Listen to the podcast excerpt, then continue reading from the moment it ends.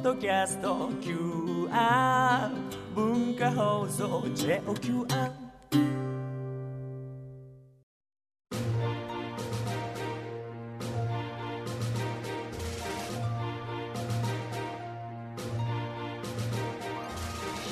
使える学び大人カレッジ金曜8時台は歴史を知れば世界の今が見えてくる。世界史学科の時間です。世界史と地政学を使って今の国際情勢を読み解いていきます。講師は駿台予備学校世界史科講師茂木誠さんです。お願いします。はいこんにちは茂木誠です。まああの前回ですねこの地政学とは何かっていうのを教えてもらったんですけど、はい。端っこがいいんだと。はい。いうことで今回あのスタジオも技術さんにお願いしてあの端っこはいをもう今日は用意させすごいあていただきまのリラックスできます。す 真ん中は両側から狙われるけどそうですそうです。端っこだと片側だけ守ればいいう。今ねその辺やばいですそれ。今まあ僕もううん。全方位空いてる感じですからね。はい。ちょっと茂木さんに狙われてるような感じになってますけども、僕はいさああの講義を始めるにあたりまして今日ちょっと茂木さんからお願いがあると。あの今聞いてる皆さんペンとメモと世界地図を用意してくださいと。まあ、世界地図急にって言われてもっても今まあスマホとかパソコンですぐ見られますからね、うん。はい。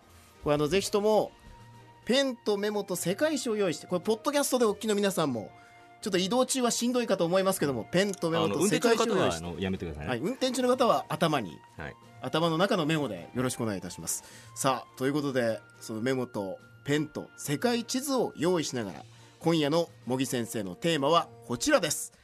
2016年アメリカ大統領選挙で世界はどう変わる？Change Yes we can! で盛り上がり。オバマさんを初の黒人大統領に選んだ前回のアメリカ大統領選から間もなく7年です。来年の大統領選に向けて民主党共和党両陣営ともさまざまな候補が名乗りを上げています。では誰が勝つとどんな政策を打ち出して世界にどんな影響を及ぼすんでしょうか。今夜は地政学と歴史からアメリカ大統領選挙を読み解きます。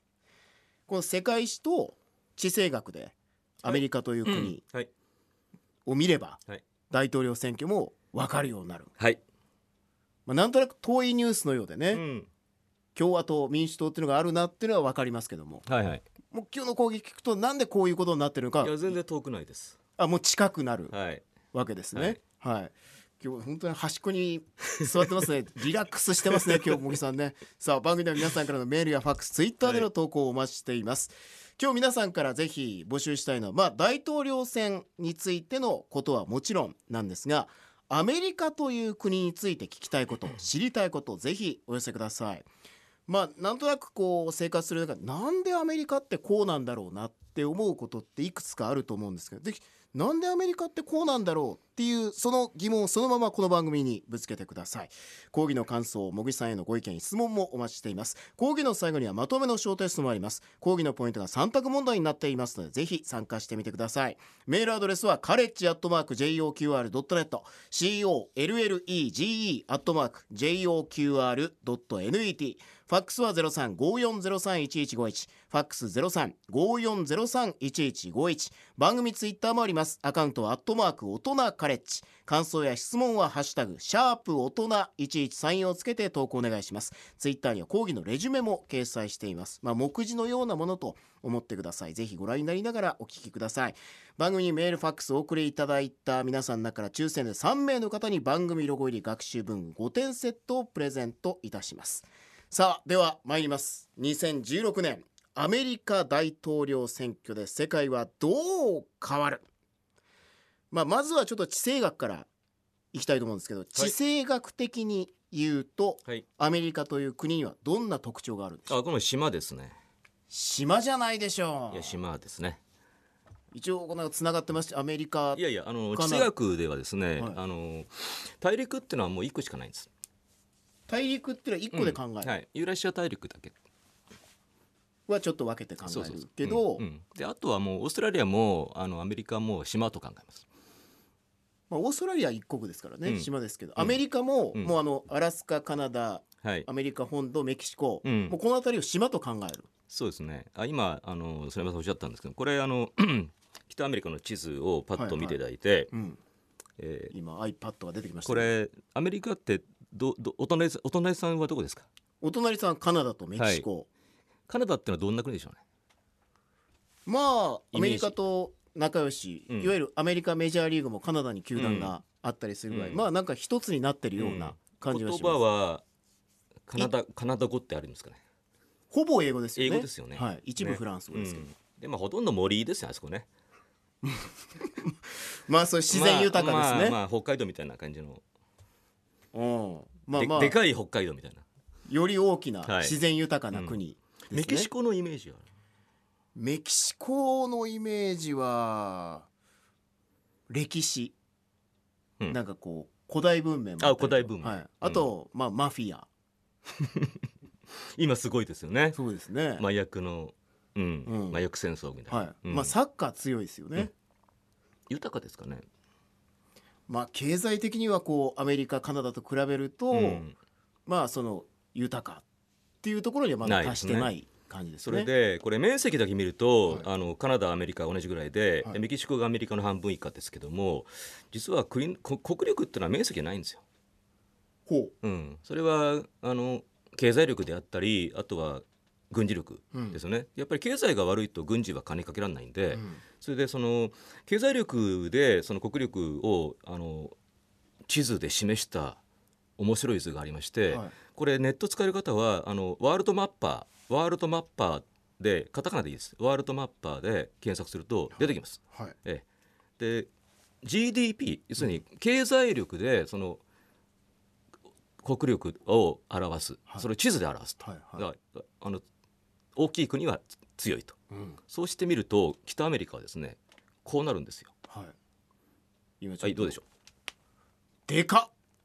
もうあのな南米大陸がすごい細身。う紐ですよね南米は。ええまあ紐とまで言いませんけど、え細長くなってますはい。ね、、で極端な頭でっかちではい。北アメリカがもうはい。ブクブクに太ってるような、はい。で北アメリカの中でこれがアメリカ合衆国なんですよ。はい、はい。でこの細の北の一番細い北これがカナダで。あカナダそんなにこれがメ細くなっちゃう。キシコで。メキシコも細くなってますけどね。アメリカだけがこうはい。ブクブクブクっと、だからほとんど北アメリカはアメリカ合衆国であると。だから島だと考える。そうです。一言で言うとそうなる、えーそうです。で前回の話とつなげますと要するにあの地政学っていうのはお隣さん問題ですから、はい。あの隣になんか強い人がいると困ると。うん。うん、ということでアメリカにとって隣人っていうのは全く怖くない。うん。ええ、だから有利ですね非常に。うん。うん、まああの家でいうと離れ。うん。一軒家、はい。です。ていうことになる、はい。まあ、それが一言で言うと島とはい。いうことになるわけですね。でここからちょっと歴史を振り返りたいんですけどアメリカはもともとというか今もですけど移民の国ですよね。最初にイギリスから渡ってきた人たちがどんな人たちだったのかっうん。ていうのがこのアメリカ人の気質につながっているはい。っていうことになるわけですよね。ね。はいでもちろんあのもともと住んでいらした先住民族がいらっしゃいます。はい。ええ、あのインディアンなんて昔は言ってましたけども、うん。えーただもうほとんどもう数が少ないので、うん。あのアメリカの政治には全く影響を与えてません。うん。ええ。で、えーその次にやってきたのがイギリス人だから英語を喋ってるわけですね。うん。はい、そうすると、あのーやっぱり、えー、と例えば砂山さんは将来あのどっかに外国に移住したいって思われます？もう今んとこ思わない？思わないですよね、学生に聞いてもほとんど移住したいっていう子いないですよね。うんうん、やっぱり故郷をから離れるっていうのはすごい勇気がいりますよね。そうですねうん、。だから移民する人たちってなんかこう切羽詰まってるんですよ。うんうんということはこのイギリスにおいても、はい、イギリスで恵まれていたっていうわけではうんない。そう暮らせない事情があったと。うんでこれ今も同じですね。あのシリア難民が同じです。はい。うん、で大体その暮らせない理由っていうのは2個あって、まあ、政治難民とあとは経済難民、うん。ええ、全く同じです。はい、で、まあ、そういう方々がアメリカに渡っていく、はい。具体的にはどういう人たちなんでしょう？ん。まずあの経済難民は要するにまあ土地がない貧しい農民ですよね、うん。それがアメリカに渡ったらもう自分が地主になっちゃうだろうとうん。期待していくんですよね。まあ、まずは貧しかったうん、農民たち。貧しい農民が渡りました。渡りました。うん、でそれたちがいわゆるその開拓農民になって、うん。ええ、で西部開拓やっていったんですね。うん。一つがそこ。はい、でもう一つ。もう一個は政治難民でこれはちょっとイギリスの国内の、えーまあ、宗教対立がありました、うん。まあ、キリスト教の中の派閥構想です。はい。ええ、それで、まあ、イギリスの王様をですねあの教会の代表と認めるというイギリス国教っていうグループとうんいやあの王様は教会の代表じゃないっていうグループがいてであの後の方をピューリタンと言います。ピューリタン革命。そうです。久々に思い出しましたけど、その方々うん。がアメリカに渡っていった、でまあごく簡単に言っちゃうとあのピューリタン革命って失敗したんですよ。うん。うん、で結局イギリスにイギリスに、まあ、居づらくなっちゃってがドーンとアメリカに行って、まあ、自分たちのそのし信仰の理想をあー実現しようと渡っていったと。じゃあ最初の、まあ、移民イギリスの人たちはピューリタンうん。もしくは貧しい農民たちだっていうそうですね。ことですね。その方々はどんな気質を持ってるんですか、うん。えっとまずピューリタンですけれども要するに非常に理理想主義に燃えてるわけですよね。うん。はい、それで、えー、と彼らの考えるその理想国家をまずアメリカに築いて、うん。でそれをできれば全世界にこう広げていきたいと。うん。こう考えるわけですね。うん。ねいわゆる何でしょうね。政党支持政党でいうとどういうことになりますか、うん。えっとじゃあ皆さんお手元にあの紙のある方はですね、はい。えー真ん中に縦に線を引っ張っていただいて、はい、講義っぽいですね、でちょっと今日から本格的にやりますんで,、はい。でひその線の左側の一番上に、はい。えー民主党と書いてください。はい、左上に民主党。はい。ということは右上に？右上に共和党です。共和党はい。えー今日は共同作業の共和は平和の和ですね、うん。共和党。はい。はい。それでえっ、とそのイギリスから渡っていった人たちうん。は基本的に共和党のバックにつきます。うん、はい、なんでですか？えーこれはあのこの後お話しますね、はい。とりあえず。はいはいはい、はい。でちょっと、えー簡単に言うまあアメリカで言うとこの人たちのことを白人って言って共和党支持者で、はい。イギリスから渡った人たちを、たはい。まあ、いわゆる白人。そうですね、うん。でもちろんその後で例えばドイツとか北欧とかからも行きますけれども、うん。まあ、最初に当たっていったのがそのイギリス系の人たちなのでだからまあ英語を喋ってるとうん。いうことですね。はい、はい、で？で、えー、と民主党の下にですね、はい。えーまず移民と書いてくださ民主党の下に移民って書くんですか、だってさっきも移民い。そうです。だからこれはあの民主党の方は後から来た移民ですね。ああなるほど、はい、大体、まあ、19世紀以降の新しい移民たちがメインです。はい。うん、で例えばですね、えー、とイタリア系、はい、はい、はいイタリア系。はい。あとはユダヤ人、ユダヤ人。はい、ユダヤ系。はい。あとはヒスパニックヒスパニック系。ヒスパニックっていうのはスペイン語喋ってるっていう意味です、はい。でこれは主にメキシコなんかの、えー中南米からの移民です、はい。はい、あとは中国系、中国系。はい。はい。まあまあ、チャイナタウンとかありますよチャイそうですまあ、日系人もここに入るんですけども日系人数が少ないとあんまり影響ないです。はい。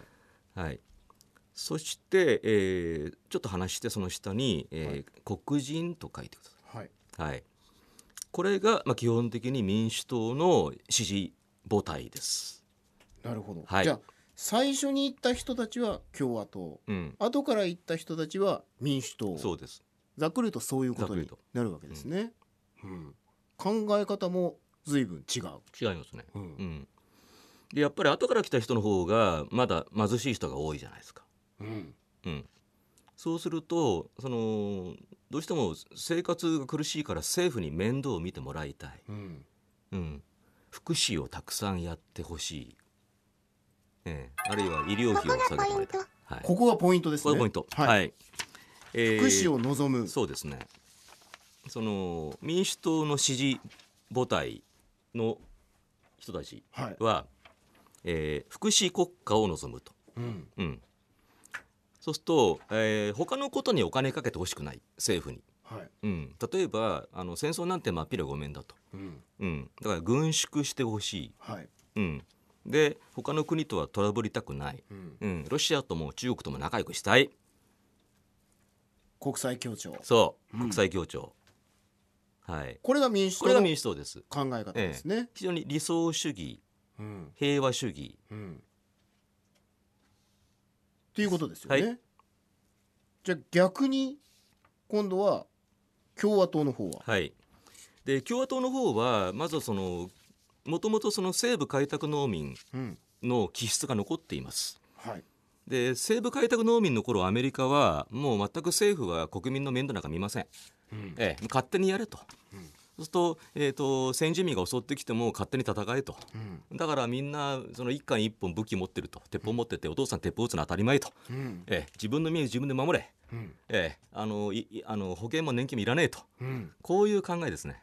なるほど、はい、まあ今オバマさんがそうあそうオバマケアっていうんではい。なんかこうすごい反対も受けているっていうこの反対した人たちにはこのいわゆるフロンティア精神を持った人というかそうです西部開拓西部劇に出てくるような世界とか、はい。はい。ディズニーランドというウエスタンランドの、うん。あの世界観でうん。生きてきた人、ディズニーランドは僕ちょっと分からないんですけども、はい。えーつまり俺たちは自分の身は自分で守ってきたんだと、うん。ね、でところが後から来た連中はなんで政府に面倒見てもらうんだと、うん。甘いんじゃないってことです、なるほど、はい、これ、非常にあのリアリスティックな考え。うん。やっぱりこう歴史が今につながってるわけですよね。はいはいはい。さあというのを踏まえまして後半はいよいよ来年2016年に行われますアメリカ大統領選挙の候補者たちについて教えていただいてそれをまた見ると今後のこともなんとなくわかるんじゃないか。わかります。ということではい教えていただきます、はい。使える学び大人カレッジ金曜8時台は世界を知れば世界の今が見えてくる。歴史を知れば世界の今が見えてくる。世界史学科。寸大予備学校世界史科講師茂木誠さんに2016年アメリカ大統領選挙で世界はどう変わる？というテーマでお話を伺っています、まあ、アメリカという国の成り立ちから見てきたんですが、はい。改めて共和党っていうのはもともとイギリスから渡ってきた人たち、そして民主党を支持する人たちっていうのはその後に来た移民イタリア系、ユダヤ系ヒスパニック系中華系、うん。そして黒人はい。そういう分け方をされましたけども、はい。改めてこの共和党を支持する方っていうのは、はい。まあ、どんな考え方とかどんな習慣を持ったえ人ーえっとさっきその開拓農民気質ってことを言ったんですけども、もう一個ありましてピューリタンですよね、か、はい。えーこれはその聖書のに書いてあることは全部正しいとうん。いう人たちです。うん。えええーと最近よくイスラム原理主義って言いますけどもこれはい。キリスト教原理主義って言うんですね。あそうなんですね、でもう毎週絶対日曜日は教会に行きますと。うん。こうもう聖書が心の支えみたいなそういう人たちですね。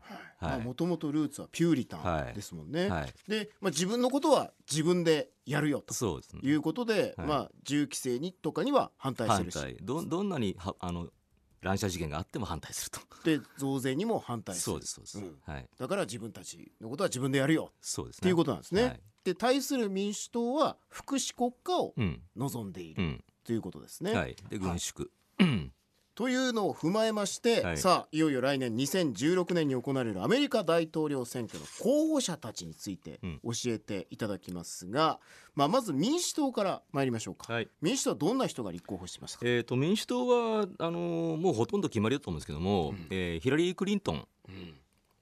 元大統領夫人はい。で元国務長官。国務長官ってのはアメリカの外務大臣です。うん、うん、今のなんかままでは TPP に反対ですみたいなニュースがうね、ん、あの人別にあんまり 考えないんで。はい、ふらふらふるんで、あまり考えないです、はい。はい。まあヒラリー・クリントン、はい、もうここ一本で考えといて、もう民主党は決まりでしょうね。はい、で共和党。はい、どんな候補者がいるでしょう共和党はですねこれまたその元大統領のあのジョージ・ブッシュの弟のですねジェブ・ブッシュという人フロリダの知事だったんですけども、この人だと言われていたんですが、うん。最近分かんなくなりまし分かんなくなったはい。対抗馬が出まして、ほう。ええ。対抗馬は、はい、トランプという男です、あの結構過激なことを言うはい、人です、ねまあアメリカのあの石原慎太郎さんみたいな人です分 かりやすい例えですけど、まあ不動不動産王えですよね、えはい。トランプさんとしてはね、はい。金持ってます。お金はある、はい。資金力はあるわ資けです、ね、金あのし個人資産1兆円ですからこの人。相当ですね。しかもですね4回倒産してるとうん。4回倒産して這い上がって今1兆円ですから。まあい有能は有能ですよね。うん、有能だし、はい。まあ打たれ強いですね。打たれ強いです。めげないです、毒舌、はい、に比べるとそのさっきのブッシュの弟がですねちょっと弱い、うん。あの自分って言ってますから僕は清和だって言ってますから。うん。ちょっとアメリカ大統領としてどうかなっていう今そんな雰囲気になってます。はい、共和党はもうこのまあうん。分かんない、二強化、うん。まあ、女性候補もねうん。一人いらっしゃいます、はいフィオリーナさんという方がいらっしゃいますけど、あとあのルビオさんっていうですね、はい。あのキューバ系の人もいて、うん。僕はこの人推すんですけどね、うん。うん。まあというのを踏まえまして茂木さんは大統領選うん。どういう展開になるというか、うん。今後の展開ですね。まあということで共和党が割れちゃうとそのトランプとブッシュが潰し合います。うん。ええ。ということはクリントン有利になります。なるほど、はい。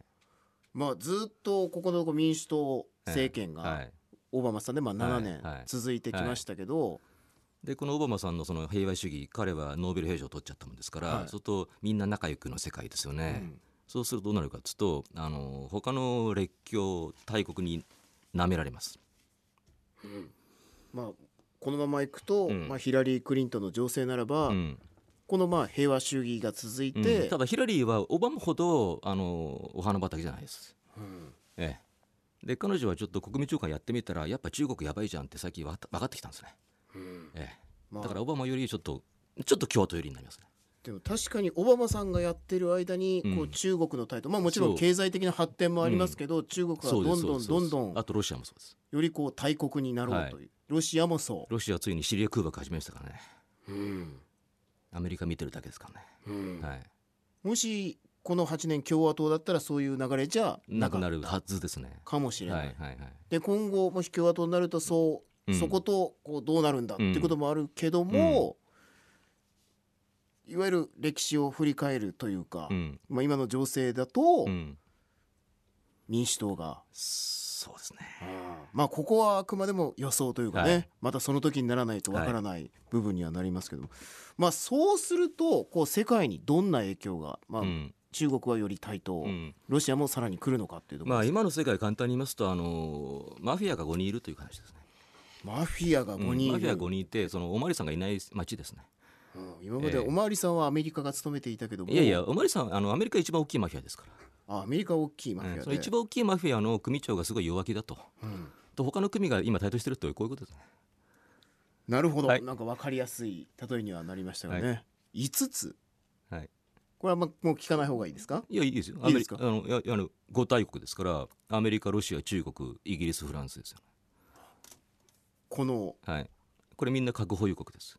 いわゆる対立というか、はい。国連の5大国です。バチバチした感じは、はい。より濃くなってくるんじゃなってないか、くるだろうと。民主党だった場合は、うんっはい。あともっとちっちゃなチンピラがいっぱい出てきますからね。ていうことですね、はいさあ刺激的な講義でした寸大予備学校世界史学講師茂木誠さんに2016年アメリカ大統領選挙で世界はどう変わるというテーマで講義をしてもらいます。